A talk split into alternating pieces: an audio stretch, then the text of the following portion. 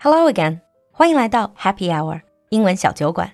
关注公众号“露露的英文小酒馆”，加入我们的酒馆社群，邂逅更精彩、更广阔的世界。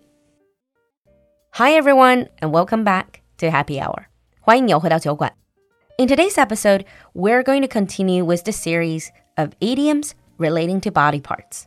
今天的酒馆里，我们要继续上一次的话题， 来聊聊这些和身体相关的五花八门的 idioms 习语。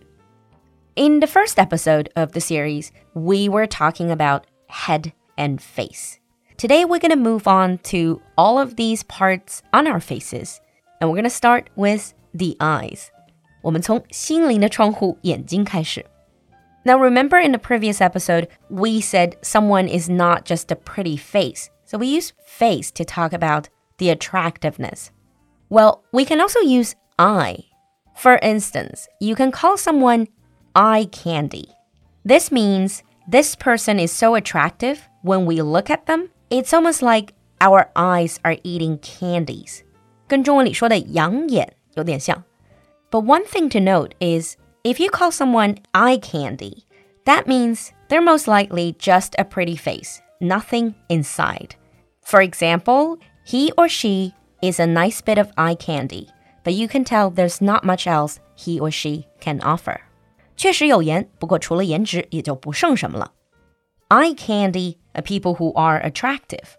The opposite would be eyesore. So something or someone is so unattractive, they make your eyes sore. They hurt your eyes. 基本这种影响市容的人或者事，you can call them eyesore, even though I think it's a bit harsh. Eyesore is usually used to describe, for example, a building. This new building is definitely an eyesore.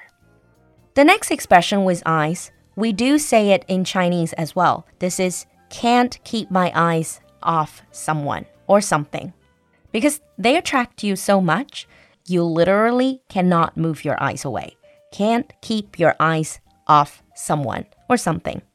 There was a famous song which has been rendered into different versions again and again by different singers called Can't Get My Eyes Off You. You're just too good to be true. Can't take my eyes off you. you I'm sure a lot of you recognize that. And this song starts with You're just too good to be true. Can't take my eyes off you. 你实在美得太惊世骇俗了。 完全没有办法从你身上移开我的眼睛。But eyes are not always used to describe attractiveness. The next expression is to see eye to eye with someone. 肯定有人觉得这个是看对眼了，but actually it's not about being attracted to each other. When you see eye to eye with someone, you agree with them. You agree with their opinions. If you say, I just couldn't see eye to eye with him, then you just couldn't agree with him. One of the expressions that I often hear students say is, This really opened my eyes, 所谓的开阔眼界. But that sounds a bit strange in English. However, you do have the expression eye opener. If you call something a real eye opener, they broaden your horizon.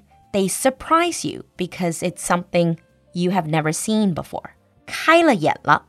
This trip is a real eye opener. 这次旅行我可真开了眼了. Moving on from eyes to ears. I'm sure a lot of you heard the expression, I'm all ears. If you're all ears, that means you are ready to really listen to the other person. When someone is trying to tell you something and they try to get your attention, you can tell them, I'm all ears. 我洗耳恭听. But not everyone's all ears when they're listening to other people. Sometimes things might go in one ear, out the other. 中文里，我们小时候也经常会被妈妈唠叨说，这孩子啊，就是跟他说什么都是一个耳朵进一个耳朵出。And moms in English-speaking countries just the same. They say go in one ear and out the other. For instance, you can nag all you want, but it just goes in one ear and out the other. 你再怎么唠叨，它都是一只耳朵进，一只耳朵出。If these two expressions with ears are very easy to understand, then the next one is a little bit more difficult. This is to play it by ear. The original meaning of play by ear means musicians, they can listen to a piece of music without looking at the music sheets, they can just play by ear. 这个词的原意是 纯靠听音乐，不用看谱就能演奏出乐曲。And now, when we say play it by ear, we mean we're not going to plan anything. We're going to see how things go. For instance, when your friend is asking you, when are we meeting up? 我们什么时候见面呢? You can tell them, I'm not sure when I can finish today. Let's just play it by ear. 随机应变，见机行事. Moving on from ears to nose. Two expressions here. One is stick your nose into something. To stick your nose into something usually means you are trying to get involved in other people's private matters or private business. 总喜欢探听别人私事，这样的人，他做的事情就是 stick their nose into other people's business. Whether in an office or in a class, you always got those type of people. They are the office or the class gossip. You can say, the office gossip loves sticking his or her nose into other people's business. 那个办公室八卦精就喜欢四处打听别人的私事。You can also use the word nosy to describe people like this. The other expression with nose is to turn your nose up at someone or something. In Chinese, we have similar expressions. We say 鼻孔朝天, which usually means they don't look at you in the eyes. They don't think you're good enough. 其实就是鼻孔朝天，看不起人。turn your nose up at something or someone. One of the very important life lessons is that no matter how much you can achieve in life, don't turn your nose up at your friends. 对朋友，你可不能鼻孔朝天，看不起人，because otherwise you lose them. Going down from nose to mouth.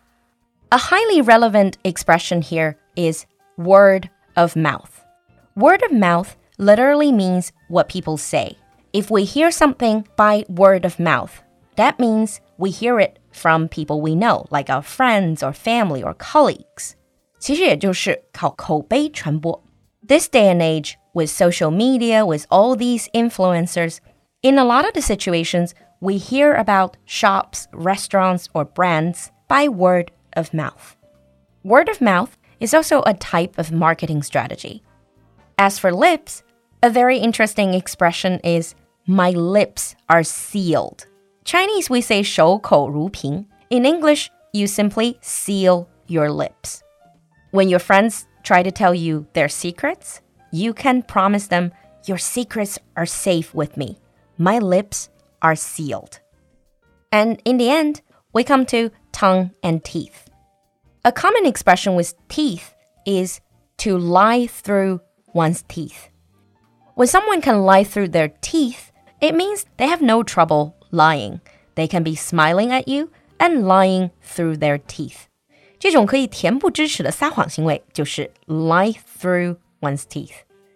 For example, your friend might give you a warning about someone saying, Don't trust him. He can lie through his teeth. As for tongue, you know, sometimes when we want to talk about something like someone's name or name of a band or name of a TV show, we're so familiar with it, yet we just can't seem to remember the exact name. 话到嘴边了，但就是说不出来，想不起来。You can use the expression on the tip of my tongue. For instance, her name is on the tip of my tongue. Just give me a minute. I'll remember it. 她这名字就在我嘴边，我肯定能想起来。And that ends today's episode about all these body parts on our faces and the interesting idioms relating to them. So let me ask you a few questions and see how much you've learned. Is there someone in your life that you just can't see eye to eye with?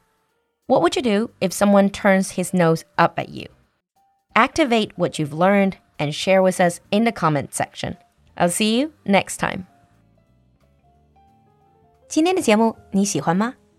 赶快联系小助手加入酒馆社群吧。小助手的微信号是 l u l u x j g，我们在酒馆等你。